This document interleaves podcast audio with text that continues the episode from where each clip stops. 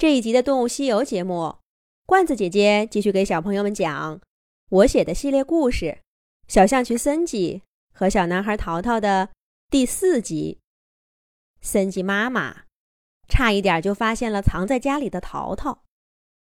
关键时刻，森吉灵机一动，说家里的味道是因为来过一只老鼠。象群妈妈这才松了一口气。却还是唠叨半天，老鼠很危险之类的话。问孙菊记住了没有？妈妈。孙菊开口想说些什么，可是看看妈妈凶巴巴的样子，又低下头，小声回答说：“我记住了，妈妈。”森吉妈妈也觉得自己有些过于严厉。他把分解好的大蝗虫拿给森吉，柔声说道：“好啦，吃东西吧。妈妈再出去找点吃的，会晚些回来。你要乖。”说完，象群妈妈饭都没吃，就急匆匆的离开了洞穴。等妈妈的脚步声慢慢听不到了。淘淘这才抖了抖身上的土，从森吉给他做的藏身处爬出来。淘淘在里面待得太久了，又一动不敢动，连吸气都是小口小口的，累得他呀浑身都麻了。淘淘直直腰，伸伸胳膊腿儿，来到森吉的面前说：“森吉。”你妈妈可真凶！她走过去的时候，我真怕她会把我揪出来给揍一顿的。小森吉这时候都快把蝗虫吃完了，他听了淘淘的话，眼圈一红，可怜巴巴的说：“可不是吗？我妈妈从来都不听我解释。”他就觉得我不乖，觉得我是小孩子，什么都不会。其实他每天都出门很久，他根本就没好好看看我都长多大了，他从来都不知道。森吉越说越伤心，话都说不下去了。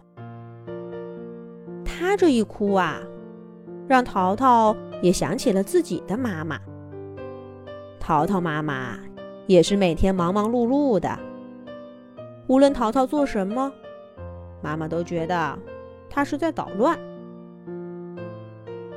两个小家伙面对面坐着，想着相同的心事，谁也不说话了。过了一会儿，森吉擦干眼泪，拉住小伙伴的手说：“好了，咱们不说这些了。”我带你去个好玩的地方吧。淘淘一听，也来了精神，好奇的问：“好玩的地方是哪里？”森吉神秘的笑笑，说道：“走吧，到了你就知道了。”森吉把头凑近洞穴口，小鼻子一抽一抽的，耳朵。也贴着洞穴壁，捕捉外面的声音。虽然妈妈总是批评森吉，这也不对，那也不对，但看得出，这个小象渠在安全方面警惕性非常高。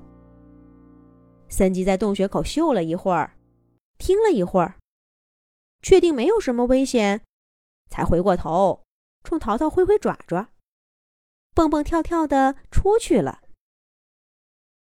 淘淘跟在森吉后面，也爬出了黑乎乎的洞穴，来到外面的世界。淘淘这才看清楚，森吉的家在一棵大树底下，旁边都是密密的灌木丛和草地。在森吉还是小男孩的时候，这些灌木丛差不多跟他一样高。可是现在，淘淘变得比一只小老鼠还小。一棵小草就相当于一棵小树了，而一棵灌木呢，那简直跟参天大树都差不多。灌木丛的中间是一条条细窄的小路，相互交叉重叠，但都是从森吉家门口开始，延伸到远处。这一串小路实在是太小了。在淘淘还是个小男孩的时候，就算来这里玩过多少次，他也不会注意到脚下还有这样一条路。可如今，在缩小了身体的淘淘面前，这条小径无比的精巧，就像是精心设计出的艺术品，一点都不比那些妈妈带他看过的壮丽风景差多少。森吉抽动鼻子，骄傲的对淘淘说：“快看，这里就是宇宙第一迷宫——象曲小径。这些都是我妈妈弄的。”淘淘瞪大了眼睛，看着眼前错综复杂的小路，难以置信地说：“你说的是这些小路吗？”森吉摇摆着脑袋回答道：“对呀，这些小路都是我妈妈铺的。我妈妈说了，我们象渠都会在自己家门口铺上许多条这样的小路，这些路就叫做象渠小径。可这个象棋小径该怎么玩呢？我们下一集讲。”